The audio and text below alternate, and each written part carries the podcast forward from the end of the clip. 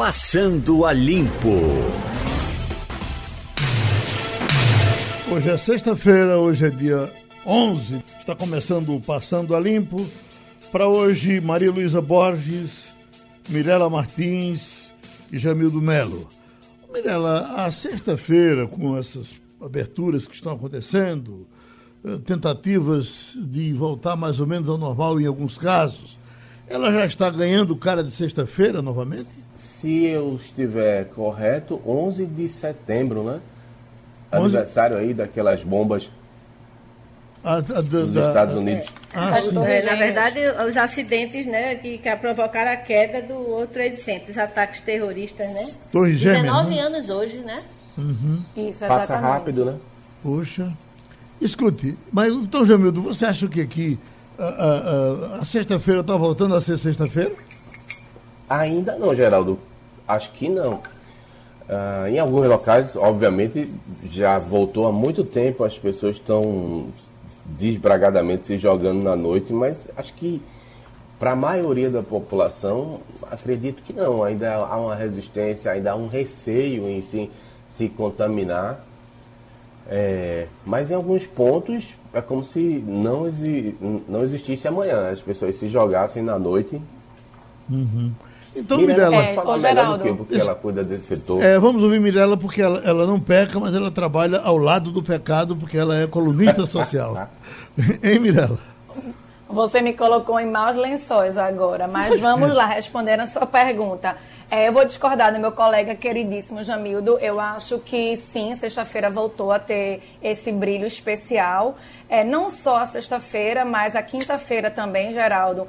É, essa, essa semana eu tive, eu saí na quarta e na quinta-feira, fui para dois restaurantes, tinha duas pequenas comemorações, né, até cinco pessoas.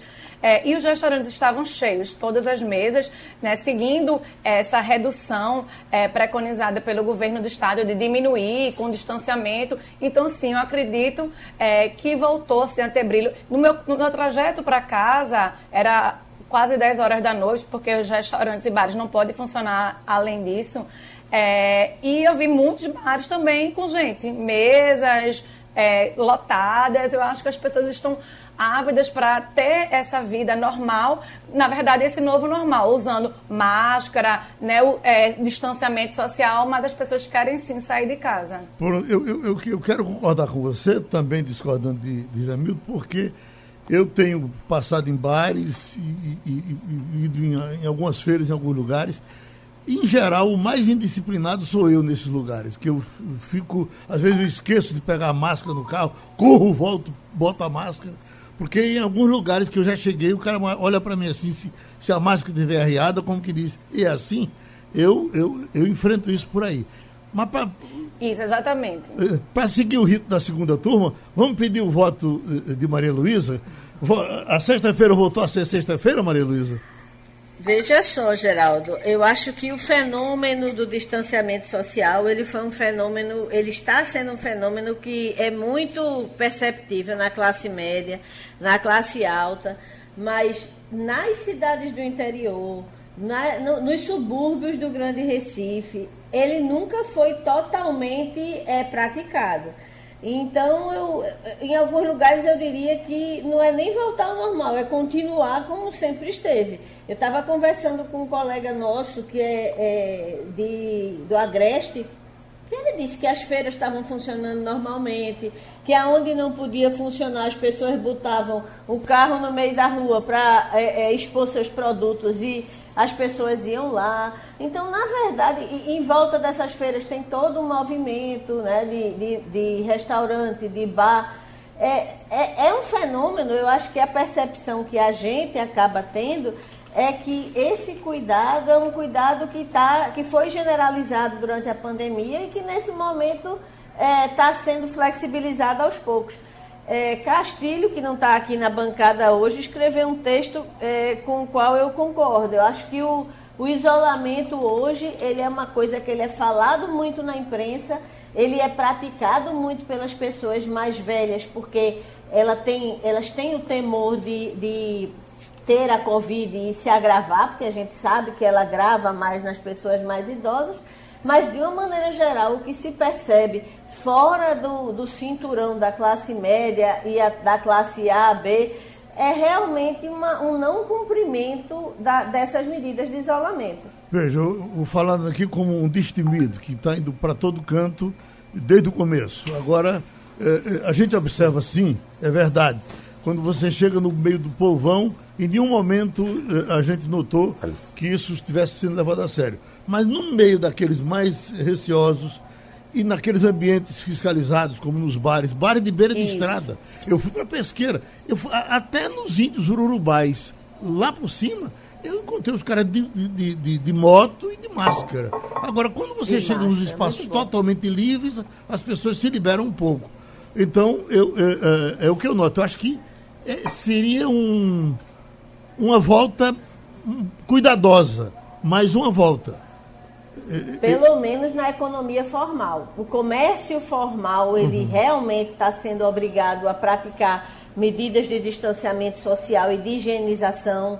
É, a, a, as atividades econômicas que retornaram, como academia, é, também estão praticando é, as medidas sanitárias é, impostas, mas a gente tem que considerar que o, o, mercado formal no Brasil ele não é majoritário. Então você tem toda uma, uma vida informal que está em torno desse cinturão que ela é muito pujante e que vamos combinar não foi não não aderiu a, a, ao distanciamento.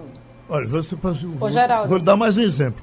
A cidade está cheia de pessoas pedindo agora com aquela. Com, a, a, a, Plaquinhas. acompanhando aquela primeira ideia de botar uma placa, aí cada um tem uma placa. Estou é, passando fome, ou estou desempregado, ou meus filhos estão passando fome. Bom, você tem em quase todas as esquinas. Raramente você passa em algum lugar, em algum sinal que não tenha. Agora, todos com máscara. Os, os, os que pedem com máscara, os, o pessoal de posto de gasolina que no começo reagiu quando você vai botar combustível em todos o cara vem de, está de máscara. E acompanhando aí o que diz Maria Luísa, onde era o formal está obedecendo um bocado de formalidade. E o informal está meio, meio pedra, meio tijolo, mas eu acho que ele não está desbragado como era no começo. Pois não, Mirella pediu. Oi. É, Maria Luísa tocou no ponto aí da academia de ginástica. E quando eu voltei para a academia de ginástica, eu achei que seria um local que as pessoas estariam temerosas de ir e diminuiu muito a quantidade de, principalmente nas aulas que eu gosto de fazer aula, por conta desse distanciamento social. Era uma aula para 30 pessoas, agora só pode 10. E é uma verdadeira briga para pegar essas vagas. Então as pessoas realmente estão saindo e a academia, que era um local que ficou naquela expectativa, ah, vai abrir, mas as pessoas não vão. Eu vou todos os dias, de domingo a domingo, e eu lhe, lhe digo que as pessoas estão usando máscara, pelo menos nas academias que eu frequento, e sim, é, eles estão indo sim para a academia. E um pessoal que está uh, eh, rigoroso com relação a isso, até porque sentiu muito na pele, é o pessoal da área médica. É impressionante. Eu passei aqui, de, de aqui, estou até esperando um amigo médico que talvez ligue para a gente conversar um pouco sobre um, um, belo homem de ciência. Ele está tocando aqui. Deixa eu, deixa eu ver se, se, ele vai querer falar sobre o assunto. Eu, oi, puxa aqui. Oi, doutor, diga aí. Pode, podemos, ah, então pronto, vou, vou pedir para ligar. Pronto. Eu vou pedir, é, é, vou por gentileza, liguei para o doutor Misael Vanderlei para ele falar um pouco sobre o doutor Leonardo Acoverde, um, um, homem de ciência importantíssimo, é, cancerologista, trabalha com cabeça e pescoço, diretor do, do Hospital do Câncer, e de repente esse homem está com, pegou a Covid, e não pegou daquela forma mansa, não, pegou, pelo que sei, de, de uma forma meio violenta, ele a, a, febre o tempo todo, e me disseram até que tem piorado. E uh, a, até em nome das homenagens que ele merece, eu pedi a Misael que, por gentileza, se informasse se poderia falar sobre ele, porque às vezes as famílias, não, não fale não, eu, mas é preciso se falar das pessoas que a gente gosta e de, de, que estão passando por esses momentos de dificuldade, saber se de alguma forma a gente pode ajudá-las. Eu estou me referindo ao doutor Leonardo Verde, que todos conhecem, e está com a Covid, num, num ambiente onde ele já perdeu um, dois, três, só que de amigos dele, eu já sei que ele perdeu uns quatro. E isso, em geral, está apavorando, especialmente os médicos, porque esses sentiram na sua classe um, um pandemônio com essa Covid-19. Já está ligando? Pronto, então já, já chegou. Vamos saber dele. Doutor Misael, tá, eh, está trabalhando já? Estou trabalhando sim. Você está me ouvindo bem? Estou me ouvindo bem. Escute, eh, eh, o seu vizinho de consultório, o, o nosso doutor Breno, a gente padeceu muito com o que acontecia com ele, perdemos o doutor Breno. Uh, outros amigos nossos aí da, da sua vizinhança e ficou na minha cabeça aquela nossa conversa aí de outros amigos, Hermes Wagner e tantos outros, com relação ao doutor Leonardo Arco Verde. Tem informação boa para dar sobre ele? Pois bem. Pois é, eu dizia que Léo é nosso amigo, amigo em comum e amigo da rádio, e é uma pessoa conhecida localmente, nacionalmente e até internacionalmente. Então eu quero tranquilizar todos, é, como médico, amigo dele, amigo da família, posso dizer que ele está estável, está realmente internado aqui no Hospital Esperança uma semana, um pouco mais de semana, não está na UTI, está no apartamento, está se recuperando.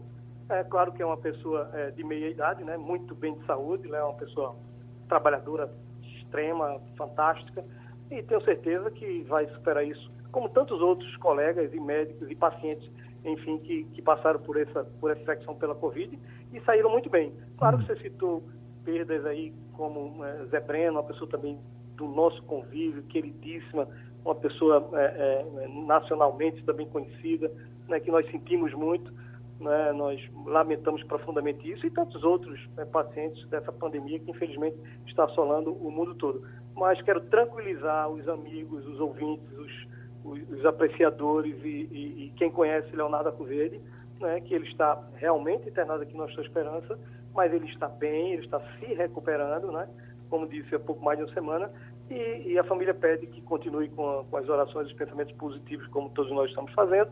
E qualquer informação a mais, Geraldo, assim, o hospital tem uma assessoria de imprensa e qualquer coisa que possa ser, não vai ser divulgado em um boletim médico é, periódico, porque é, é, é, é, mais um outro paciente, como tantos que já passaram por aqui. Eu tenho certeza que o Leonardo vai sair muito bem dessa e nós vamos ainda estar juntos e ele trabalhando e talvez aí no seu programa muitas outras vezes. Sim, eu tá estive, veja, eu estive com o Luciano Brown, também seu seu vizinho, amigo de todos nós, colaborador do, dos nossos programas, e ele estava parecendo um tanque de guerra. Eu digo, doutor, o que é isso? Ele disse, Geraldo, é medo. Aí, puxa vida, como é que está? No seu caso, está tá, tá todo fardado aí? Pois é, é, é, curioso isso. Essa doença, Geraldo, a gente não tem um padrão, né? É, eu, eu, eu venho mantendo contato com você desde dessa, o começo dessa pandemia. A gente tem visto outros médicos que ainda não voltaram plenamente, ainda estão receosos, né? mas o meu consultório nunca parou, quer dizer, parou uma ou duas semanas durante aquele lockdown completo mesmo. Eu tive que operar alguns pacientes pela minha especialidade, né? pacientes de urgência, pacientes com câncer, né? E eu me operei. Eu tive, eu, eu, é um fato curioso, em meados de abril, maio, no meio da pandemia, tudo parado, eu, após fazer uma cirurgia, né, né, eu, eu, tive uma cólica, acho que eu já disse isso a você, uhum. e eu, eu me operei também, quer dizer, de, de um cálculo renal. E no outro dia eu, eu fui para casa normalmente e continuei trabalhando.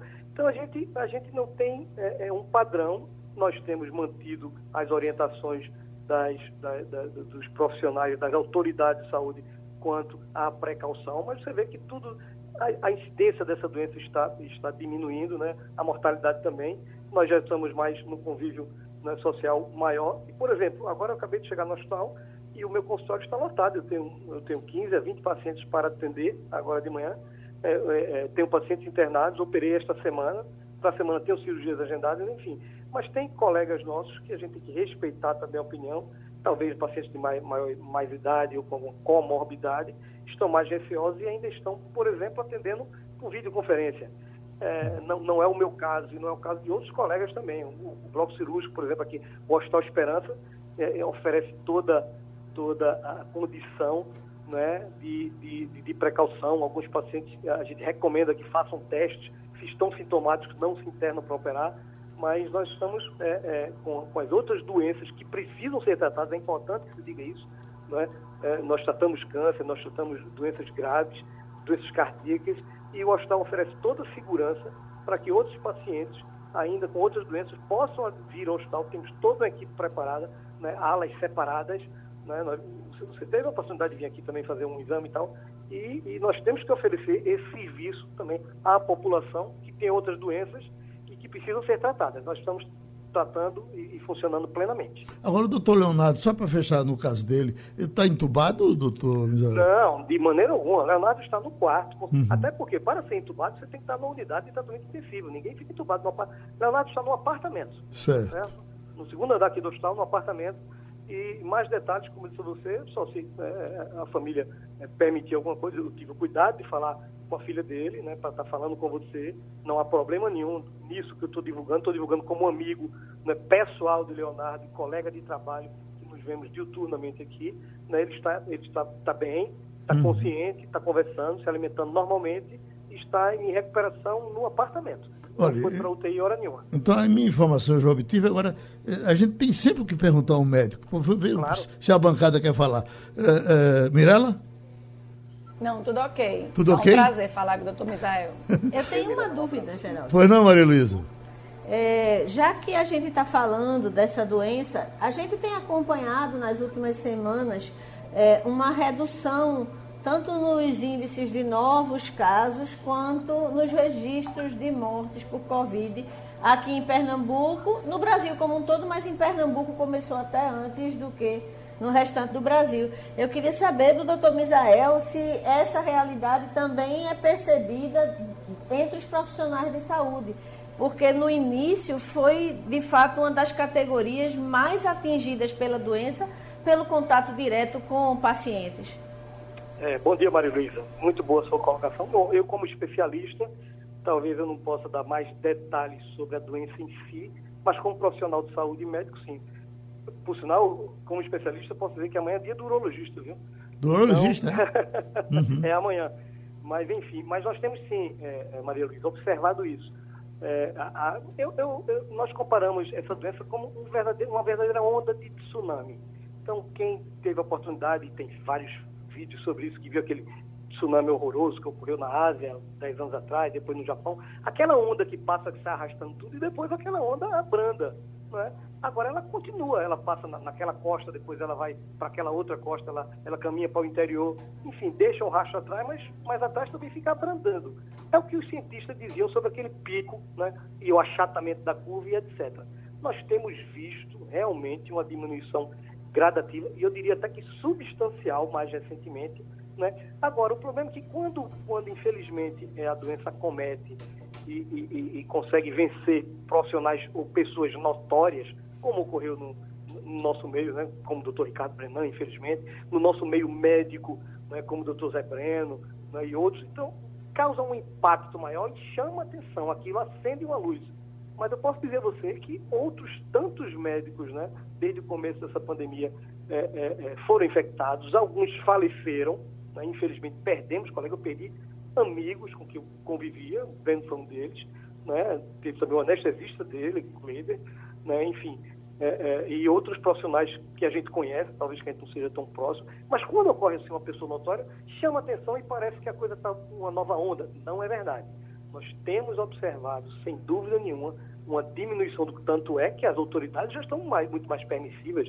Este, este fim de semana foi, foi manchete em toda a mídia, né, desse fim de semana prolongado, é, algumas possibilidades, inclusive, de, de uma recrudência de, de, de, casos devido a essa liberdade toda que houve no feriadão, praia, pessoas, enfim.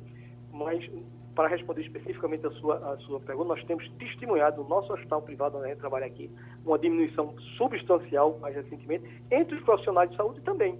Pode ocorrer um ou outro caso, mas eu acho que do ponto de vista estatístico, assim, não há uma incidência maior de profissionais médicos nesta fase de maneira nenhuma. De uma maneira geral, está caindo e a gente também observa isso entre os profissionais médicos. Pronto, doutor. Muito obrigado e diga, por gentileza, ao doutor Leonardo que no que depender de pensamento positivo, tem 100 milhões para ele, tá certo? Tenho certeza. Um abraço.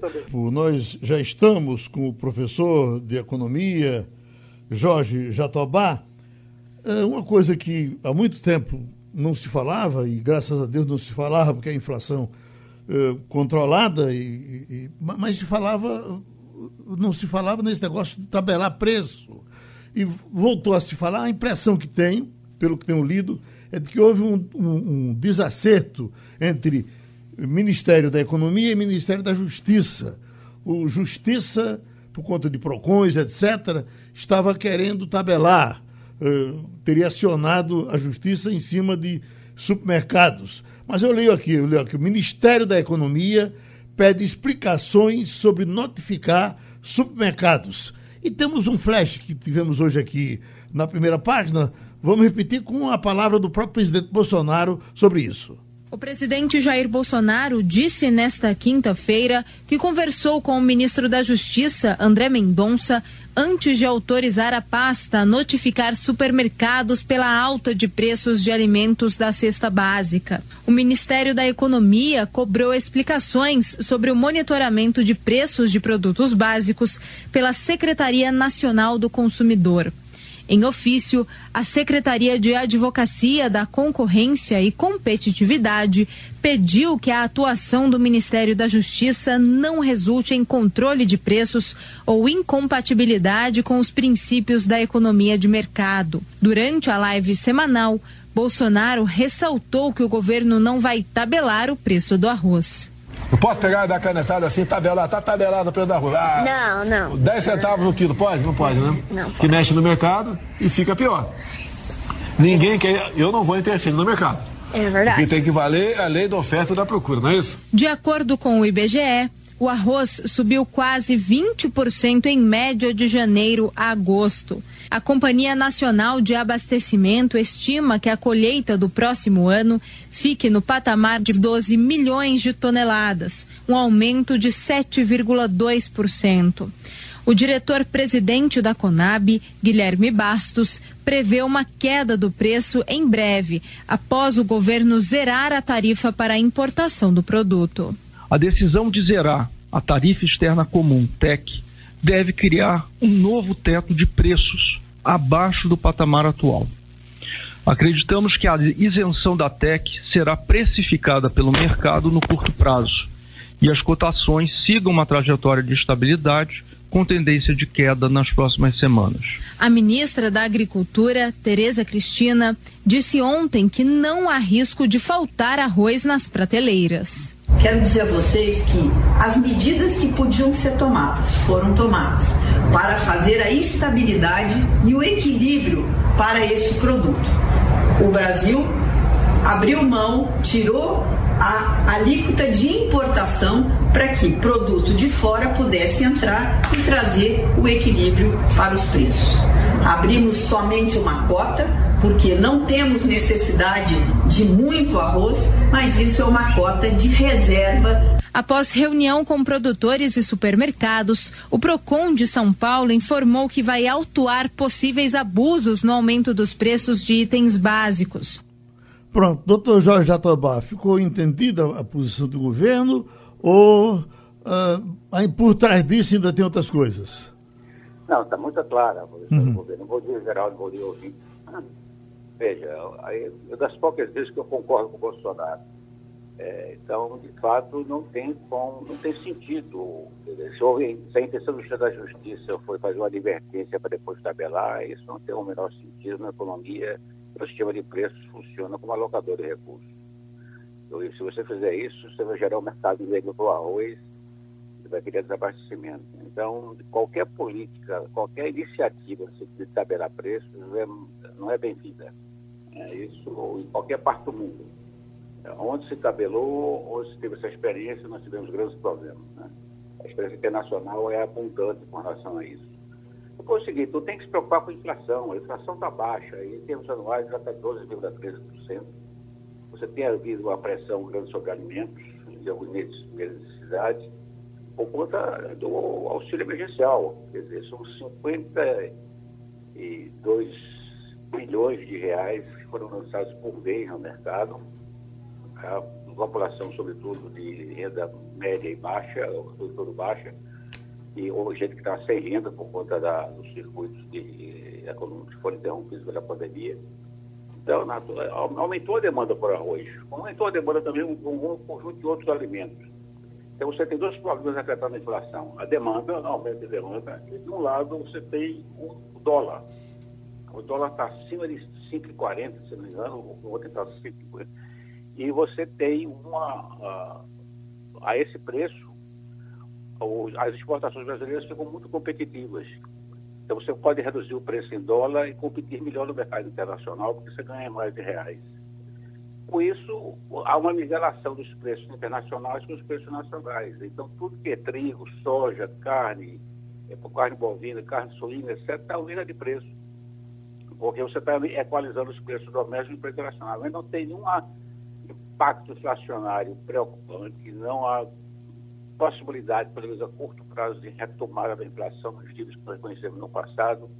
Essa é inflação sazonal, de demanda, e causada por uma desvalorização do real, e vai depois desaparecer. Quando o abastecimento de arroz normalizar-se, com as importações zeradas, os preços vão cair.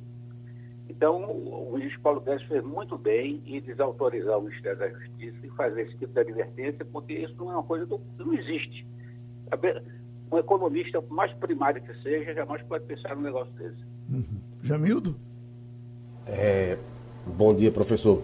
Bom dia, Jamildo. Para mim, a parte pior é justamente essa, nesse episódio, é a mais uma fritada em Paulo Guedes, Ministério da Justiça, se meter onde não devia se meter agindo com populismo, mas ao mesmo tempo para um governo que aposta nessa agenda mais saudosista, né, de intervenção da economia, parece ser bom negócio. Olha, estamos cuidando dos pobres, enquanto todo mundo sabe que é uma questão de preços, de oferta e procura. É, fica ruim para o Paulo Guedes ou ele pode acabar revertendo isso para mostrar, olha, temos que seguir a economia de mercado, não pode haver intervencionismo. É, eu acho que ele tomou a posição correta. Ele admitiu o presidente que se pronunciou de forma correta e admitiu o Ministério da Justiça que pode, se quiser, evitar, mandar alguma notificação para evitar que ocorra abusos, aumentos abusivos, tudo bem. Agora, subliminarmente, ou implicitamente ou explicitamente ameaçar tabelar, é uma coisa realmente que é injustificável, cria problemas sérios nesse, no abastecimento do arroz. Você fizer um negócio desse, você, como já disse antes, você vai criar um mercado negro para o arroz. O, mercado, o arroz desaparece das, prateleiras.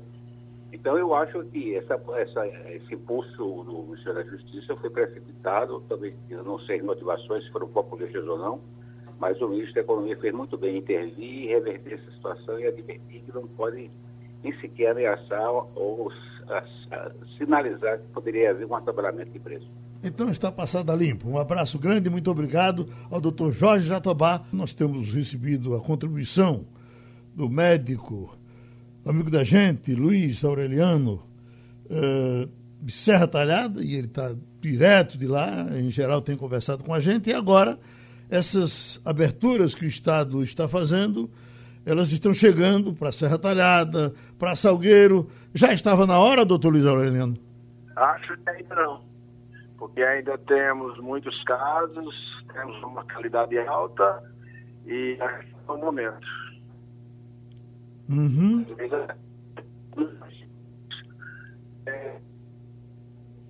Eu acho que o telefone não vai, não vai nos ajudar. Mas vamos ver. Procura uma posição boa aí, enquanto, enquanto isso. Está me ouvindo bem? Doutor Luiz? Acho que não, acho que a gente vai ter problema. Bom, mas de princípio a gente já ouviu, não é, Maria Luiz? Ele disse que acha que é cedo. Ele é infectologista e está lá uh, no meio do, do deserto, no meio da confusão. Ô, Malu? Exato, exato. A gente, é, se ele retomar, a gente pode perguntar pela região como um todo, não é? Porque é, é, o Pajeú, durante algum tempo, teve um, um, índice de transmissão que foi considerado alto. Não sei se agora já normalizou. Os números do Estado eles estão abaixo do que vinham rodando há dois meses, né?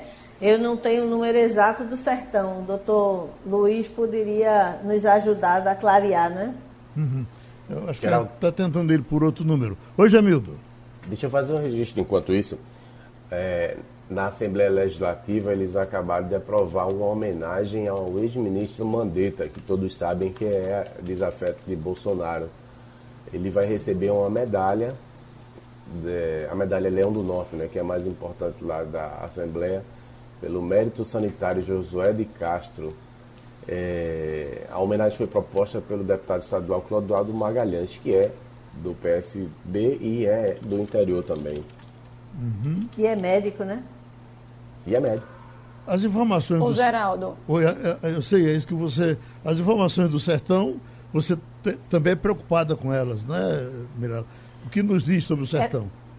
É, isso, teve uma redução nessas duas últimas semanas, né, de 45% nos casos grávidos e 66% nos óbitos. É um número bem animador, né? Está caindo. Mas é, trazendo aqui para a gente nesse feriado, que teve toda essa repercussão das aglomerações aqui nas praias, tanto do Recife como do Litoral Sul, eu acho que todo mundo está muito focado no, nos números dessa semana para ver se realmente teve esse aumento ou não por conta de, dessa aglomeração que a gente viu no final de semana. Então, todo dia a gente está vendo, preocupada, né? E, e, até agora não teve nada que chamasse atenção, não é isso? Uhum. E as informações que a gente tem, por exemplo, e se alguém puder nos ajudar com notícias, é, é, vai, ser, vai ser importante. Uh, uma cidade como Triunfo, que é uma cidade turística, né? e o turista foi muito acusado durante todo esse tempo de levar a Covid para todo canto, a cidade de Triunfo ficou fora dessa, dessa mídia negativa o tempo todo. A gente tem até curiosidade. Você tem informação, Malu, de, de, de Triunfo? Não, especificamente da, daquela cidade, não. Uhum. É, a gente tem os números. Ontem foi um, o Estado registrou 29 mortes, né? A gente teve essa semana dia em que não houve nenhum registro naquele dia, o que é uma, uma coisa importante, mas é, é, especificamente sobre as cidades do interior, eu não estou com os números aqui não. Posso tentar resgatar, porque a gente publica diariamente né, o, o painel da, da Covid no estado, e eu posso tentar resgatar e lhe, devo essa informação até o final do programa. E Belmonte? Ô, Geraldo, um dado... E, e, Belmonte, Mirella? É, de Belmonte eu também não sei, vou procurar aqui para lhe dizer. Mas uma coisa que chama atenção, você falou aí do turismo no interior do estado, e esse final de semana eu fiquei interessada em ir para Bonito, né, que é um dos nossos destinos é, mais interessantes aqui no estado e não tinha vaga no hotel. Então, essa retomada do turismo, esse, a procura por locais perto, as pessoas realmente estão ansiosas para poder sair de casa depois de quase seis meses de isolamento e isso é muito positivo para o nosso turismo local. As pessoas não podem, assim, ou não preferem pegar avião. Então, bonito, eu tentei esse final de semana e estava lotado. Eu acho que essa é, é, é, é, esse é um detalhe interessante, não é, Jamil? Porque a gente sempre fica assim, olha, mas o local, e o local, como é que vai ser? Me parece que há uma, uma, uma certa imposição da situação e as pessoas estão sim, os que estão podendo correr, estão correndo para o local. Caso de Porto de Galinhas, Maragogi, etc. E aí você está perto de tudo isso, não é, é Mirella? Uh, se falou, o que a gente ouviu de, de, de, das pessoas, é que uh, havia, tivemos filas, até porque todos em nome da, da, da nova situação, uh, não ficaram recebendo o mesmo número, de reduziram um pouco mais, mas ficaram com filas de pessoas querendo ir para essas pousadas e para esses hotéis. Exatamente. Eu tenho um dado de uns hotéis no litoral ali, no litoral de Alagoas, aquela região de tanto vai de Maragogi até Japaratinga, as praias de Porto de Pedras. Tem hotel que não tem mais vaga até o final do ano, ou seja, as pessoas realmente estão é, querendo procurar alternativas para viajar, mas viajar com segurança. É, tem uma informação aqui que Gravatar, nesse feriadão, teve 80% de ocupação, ou seja, não foi só no litoral né, que teve essa retomada no turismo, mas é, Gravatar com 80%, Vale do Catimbau também teve muita gente. Uhum. Geral? Eu, eu, nunca mais tinha escutado falar no Vale do Catimbau, né? E até o Vale do Catimbau está se recuperando. Pois não, Jamildo? É só uma observação, não é uma crítica, porque não é um, algo que eu possa afirmar categoricamente, mas o que a gente percebe é que, em nível nacional, o número da doença abrandando. É, aqui na segunda-feira, por exemplo, a Prefeitura do Recife estava comemorando que não teve um único caso de morte. E a gente percebe pelo número diário que vai sendo dado, caiu da casa dos 100 para os 20, continua sendo preocupante, né? Mas aí o que é que há de novo? O cenário político. As pessoas voltam a pensar em eleição e, e a minha dúvida é se essa pressão todinha não está ligada ao calendário eleitoral, porque não é interessante para nenhum governante que se chegue próximo das eleições com as pessoas com muita raiva contra os governos, né? Só então, para não ficar vai aproveitando e flexibilizando. Hum, para eu não ficar sem informação do sertão, já que deu problema no telefone de Luiz Aureliano, nós estamos com o nosso Bebinha de Exu. Exu, entrevistando Bebinha no começo, porque Exu estava sendo a cidade que não estava tendo contaminação. E de repente começou a chegar, mas foi, foi resolvida a situação? Está tudo a contento agora em Exu, Bebinha? Bom dia, Geraldo. Um abraço. Tá não, Geraldo. Agora aqui a gente agora desinvestou, como a gente aqui. Passou de Oricuri, passou de Araripina, passou de todo canto agora os casos. E infelizmente já temos 10 mortes oficiais. Então quer dizer que a situação eh, eh, Araripina, Bodocó, toda essa região aí, a situação agora complicou? Complicou, complicou bastante. Aqui em Exu, sobretudo, porque a gente começou bem atrás mas hoje já temos um número de casos confirmados maior do que Oricuri, maior do que Bodocó e eu não, talvez próximo a Araripina. Então hoje nós temos, se eu não me engano, mais de, parece que são 500 e mais de 500 casos confirmados, não sei precisar agora exatamente, com 10 mortes confirmadas. Uhum. E a questão do distanciamento, o pessoal está obedecendo? As feiras, como é que essas coisas estão funcionando aí na região? Geraldo, é, Tá complicado. A coisa, é, é, a impressão que se dá quando você chega aqui, eu não vou dizer que é só em Exu, mas talvez no sertão todo, é que parece que aqui já descobriram a vacina, tá todo mundo imunizado, porque é, são é, bares cheios, é, é, pessoas jogando nesses campos de, de futebol society, que tem particular cheio, é, são bares, feiras, comércio, quer dizer, a coisa a impressão que se dá é que aqui está todo mundo vacinado e, e, e imunizado. Ninguém está tá muito se importando com esse negócio de isolamento, não. Uhum. Tem tido ação do governo por aí? O pessoal tem proibido coisas? Olha, assim, oficialmente tem algumas coisas proibidas, mas fechado mesmo só o museu, o Museu do Gonzagão, que está fechado desde março, e as academias estavam fechadas, mas me, me parece que voltaram, que voltaram ontem. Então, eu não. Parece que, que a gente tem um. Aqui não é nem o novo normal, é o falso normal, porque não era para estar assim, né? Uhum. Então, e a sua capital aí é o Juazeiro do Padre Cícero? Isso, estou chegando agora no Juazeiro, chegando agora mesmo. Como é que está o Juazeiro? Diga aí. Como é que está o Juazeiro? Juazeiro parece que o povo agora. Eu acho que aqui, aqui a vacina tem há mais tempo, Geraldo. Porque aqui Aqui, aqui isso foi bagunçar mesmo. É shopping cheio, todos os bares cheios, é, é tudo aqui. Aqui no Juazeiro só participa na causa mesmo, para não morrer todo mundo, viu? Eita. Então tá bom, amigo. Um abraço, viu, meu amigo? Você está na estrada, né? Certo. Maria Luísa, uh, uh, uh, a fake news, que está tendo agora uma, uma, uma massiva ação dos antivacinistas e com coisas até bem, bem feitas. Tem um, um, o que seria um médico italiano, um cientista italiano, com o pessoal traduzindo o que ele diz, dizendo que há uma, um, um projeto de matar 80% da população do mundo com as vacinas. Mas olha, eu recebo 10, 12 por dia.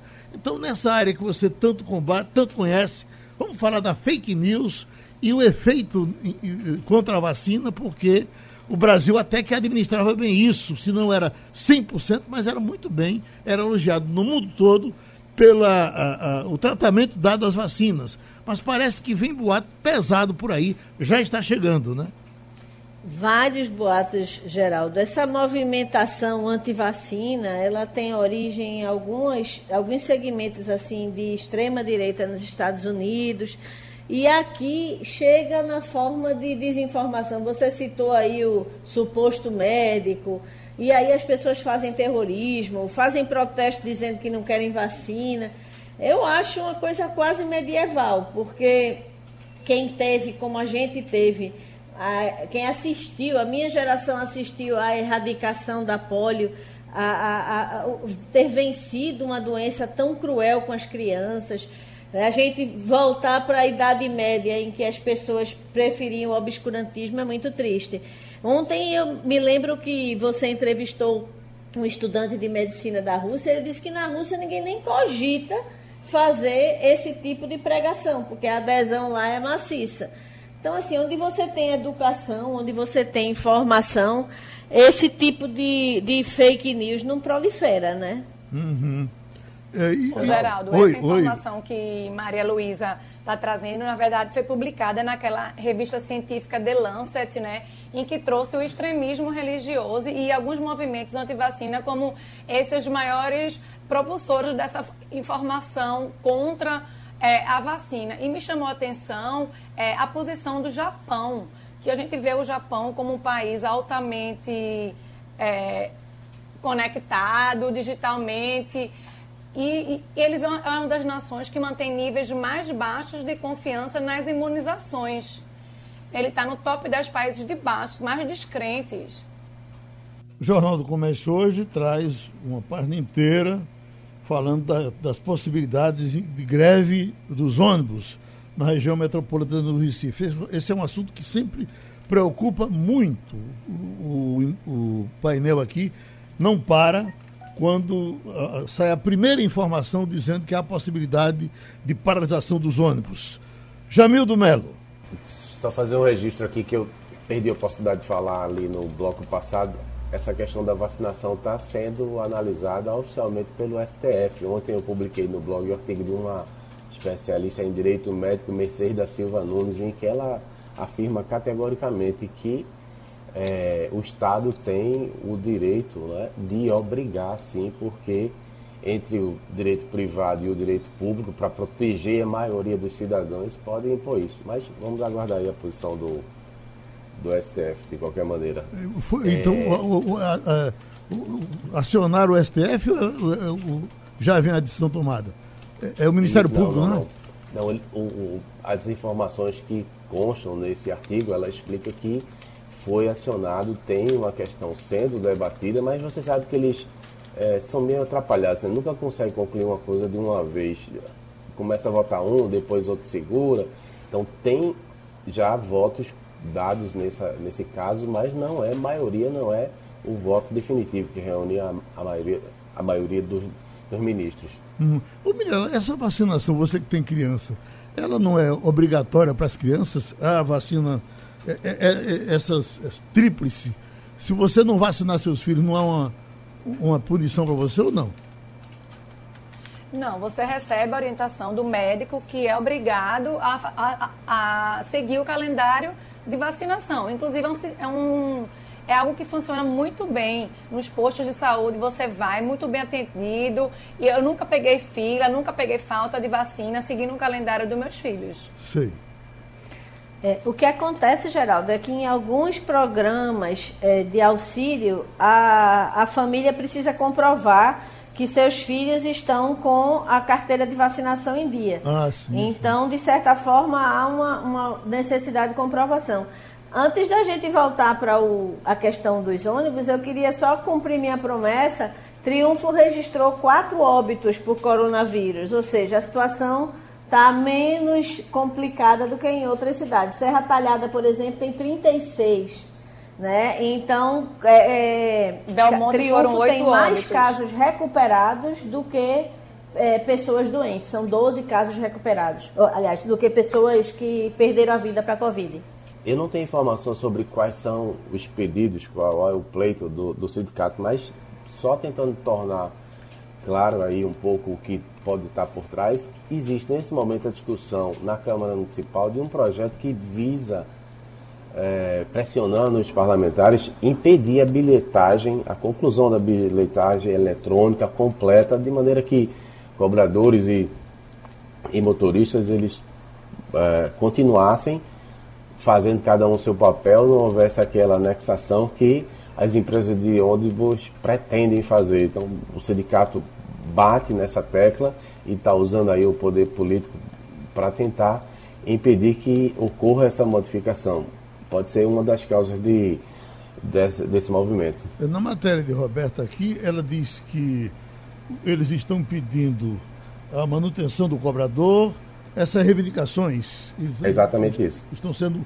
todas usadas agora, né? E como são coisas que as empresas já tinham se decidido há muito tempo para não atender.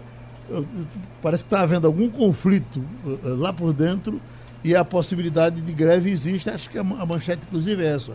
Clima de greve entre rodoviários é a manchete de Roberta é. Soares hoje aqui Isso. no Jornal do Comércio. Oi. Houve uma mudança também no comando do sindicato é, dos trabalhadores, né? Então, é, é, há uma, talvez uma tentativa de mostrar serviço para a categoria, de, de fazer toda uma negociação, mas é um clima muito difícil.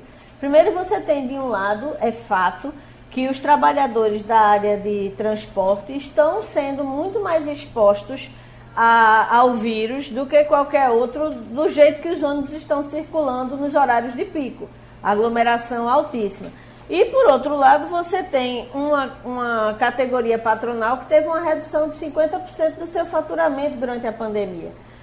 Ajustar esses interesses e chegar a um, a um, a um bom termo Assim, no final das contas, o que a gente espera é que quem vai pagar o pato seja a população mais uma vez, né? Maria Luísa, é, use a sua versatilidade de, de ex-editora de economia para essa manchete aqui. Material de construção e produtos para o lar puxam a retomada do comércio.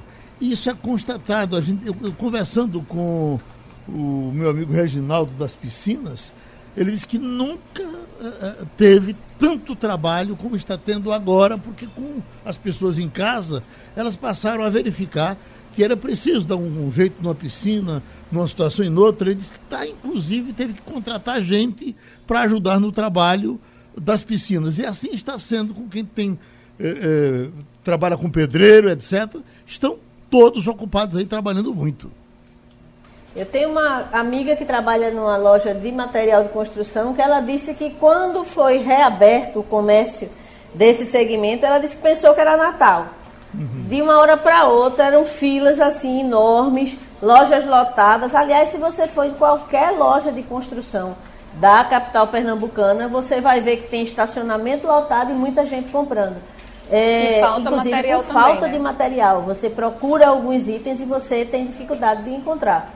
É, Jamil estava comentando sobre isso ontem, eu acredito que com o Castilho, e era exatamente nessa linha. Havia uma demanda reprimida durante esse período. É claro que houve um encolhimento da renda da população, mas quem, tem qualquer, quem tinha qualquer serviço urgente para fazer passou alguns meses sem poder sequer é, comprar material para adiantar uma goteira, por exemplo, ou, ou, fazer um reboco de uma casa, enfim, é, há uma demanda que sempre existe e que ficou por alguns meses reprimida.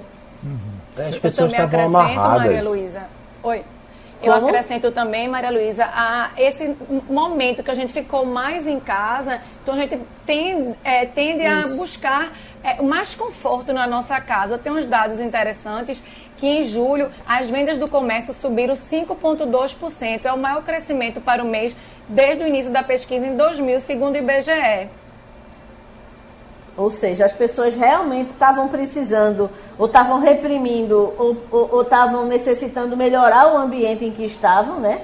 Porque estavam mais tempo em casa. E aí foram as compras. Mas é isso mesmo, 5,2 é o maior índice da média histórica que começa em 2000. Jamildo? Segundo, segundo o IBGE, aqui foi quase 20%, 18,9% de crescimento. Então, quando você vai olhar os setores, tem combustível, tem moto, tem um monte de coisa que independe de uh, ajuda emergencial. Ninguém vai comprar uma moto com uh, eh, 600 reais. Pelo menos eu não conheço nenhuma moto que custe esse preço. De maneira que as pessoas estão buscando retomar a vida. Quando perceberam que, eita, não vai morrer todo mundo, vamos retomar a vida. E uh, o assunto mais polêmico, para não deixar de falar dele, que é a questão da volta às aulas, que está sendo problema em todos os estados, não é uma coisa específica daqui. Onde voltou tem problema, onde não voltou tem problema. Eu vejo a manchete. Justiça suspende volta às aulas na rede particular do Rio de Janeiro até a vacinação. Você imagina que, que eu volto a dizer o que eu vi de Jabas Barbosa ontem, em nome da Organização Mundial de Saúde, disse que não acredita que a gente tenha a vacina antes de 2022. Então, é hora de, ver isso com muito cuidado, né? Sentar para conversar sobre isso, porque vai esticando, esticando, esticando, e quanto mais estica, mais as pessoas se apavoram. Oi, Malu. Pois é, agora eu acho que o que tem que ter é regra. Né? Se você faz um escalonamento, se você faz uma, uma redução do número de alunos é, é, por sala, se você é, instaura medidas de, de não só de distanciamento, mas de higienização, que muitas escolas, inclusive, já estão comunicando aos pais que já se adaptaram ao protocolo vigente. Porque é muito estranho, sabe, Geraldo? A gente teve um alerta importante no fim de semana de uma das grandes especialistas em educação no país, que o Brasil é, tenha permitido que os bares voltem a funcionar e os alunos não voltam para a escola. Então há uma, uma dissintonia. Ela diz: a gente vai pagar um preço muito caro por isso. Essas escolhas. Eu entendo que em algumas idades a volta é uma coisa delicada, porque principalmente para os menorzinhos, eles são muito gregários, eles estão. Mas os maiores que você pode educar, conscientizar, eles podem até fator de, serem fatores de disseminação do, das boas práticas de isolamento social. Então, eu, eu acho que a gente está demorando até a tomar a decisão, porque vários estados, no caso do Rio, a Justiça é, é, mandou retroceder mas a gente não tem nem calendário. O governo está prometendo anunciar um calendário na segunda-feira. Determinou apenas a abertura de Fernando em Noronha, que envolve 619 alunos apenas. Então, na verdade, há, há milhões de, de estudantes dentro do estado de Pernambuco que, nesse momento, não sabem nem quando vão retornar. Então, essa falta de perspectiva eu acho muito preocupante. Ô, Mirella, e é bom que se resolva na política, antes de, quando chega na justiça, as decisões vêm como essa do Rio de Janeiro, né, que é, é, vão muito mais além. É, é, claro que deve ser discutido entre os setores iniciais e só chegar na justiça, no último caso, para que a gente tenha uma coisa mais racional, mais combinada, mais tabelada entre as duas partes. Concorda? Você está certíssimo, Geraldo. E vale destacar que, nesse caso do Rio de Janeiro, é, foi uma liminar deferida pela Justiça do Trabalho. É, é, por conta é, da, do sindicato dos professores. Uhum. Então, eles foram ajuizar a ação pedindo para não voltar às aulas até que haja vacinação de todos os professores e alunos. Aqui no Recife, aqui em Pernambuco, o secretário Fred Amanso, como Maria Luísa falou, vai anunciar na segunda-feira qual vai ser o futuro. Na escola do meu filho, que é uma escola particular, houve é, uma espécie de enquete em que receber, a gente recebeu um e-mail perguntando se você se sente confortável nessa futura volta às aulas de mandar ou vai preferir a continuar online. Né? Então você poderia escolher justamente para depois que for anunciada os protocolos do governo do estado, saber como cada escola vai gerir. Eu já disse a você que eu vi um especialista de São Paulo dizendo que as crianças vão dar um show, que nós vamos aprender muito com elas quando elas forem disciplinadas nas suas escolas. O que é que Maria Helena diz disso, Jamilton? Olha, Helena infelizmente não está tendo aulas presenciais, né? faz algumas atividades, uh, tem a oportunidade de contratar. Pegou ela numa fase que era de alfabetização, essa é a parte ruim, mas está tendo aula de reforço e com certeza vai superar. Mas o que eu queria observar é o seguinte: é a sinuca de bico que o governo é colocado por conta da, da pandemia. Se você olhar, nós temos duas realidades. Uma, a da a escola privada, que para eles é uma questão de sobrevivência, investir, tentar se reinventar e precisam voltar para poder continuar é, faturando, senão não tem sentido sua existência. Né? E do outro lado, o setor público, que pode se dar ao luxo, eventualmente, de prorrogar, porque no final do mês vai cair lá o seu salário de todo jeito. Sindicatos que não estão interessados em voltar nem tão cedo. O FPE só quer volta presencial para o ano, por exemplo. Então, é, nesse, nesse meio de campo, o governo fica numa sinuca de bico, porque se ele autoriza a privada e a pública continua parada, sempre vai aparecer alguém para dizer assim: eita, estão privilegiando os mais é, abastados, está criando um fosso social porque o pessoal voltou a estudar e o outro não. É muito difícil. Uma pesquisa aqui, Jamildo, eh, dentro da sua área, você que é um leitor, quanto mais, e a leitura está publicando aqui, ó. Cresce a leitura entre crianças, mas 48% dos brasileiros não leem, apontam retratos da leitura. Puxa vida, 48% dos brasileiros não leem. Eu não li a matéria toda, mas deve ser com relação a ler livros, é uma, uma leitura mais generalizada. Agora, 48% é uma lapada muito forte, não é? É, e o ministro da Economia e da Fazenda está querendo contribuir criando impostos em cima dos livros, né? em vez de facilitar que existam programas para poder ampliar a leitura no país. É, essa discordo completamente do ministro. É, para a gente fechar, Mirella, está sendo também publicado que vendas de vinil superam os CDs. Aí vem, pela primeira vez, desde 1980, as, rece a, a, as receitas dos discos foram superiores às dos CDs nos Estados Unidos. Engraçado é que se você perguntar a muita gente o que é vinil, tem gente que não sabe mais o que é Nem é vinil. Sabe. Hein?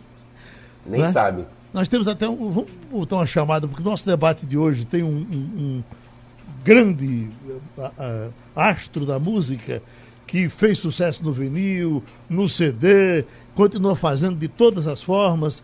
Eu só pergunto a você, para a gente encerrar, Mirella, porque todos os cantores, sem exceção, lamentam uh, o espaço que eles têm para mostrar uh, a beleza da música no visual.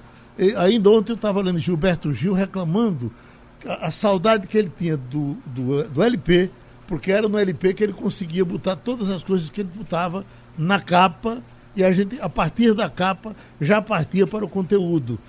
Qual a capa de disco que você mais gostou? Durante, eu vou fazer essa pergunta a Michael Sullivan no nosso debate das 11 horas. A sua capa de disco preferida está na sua cabeça?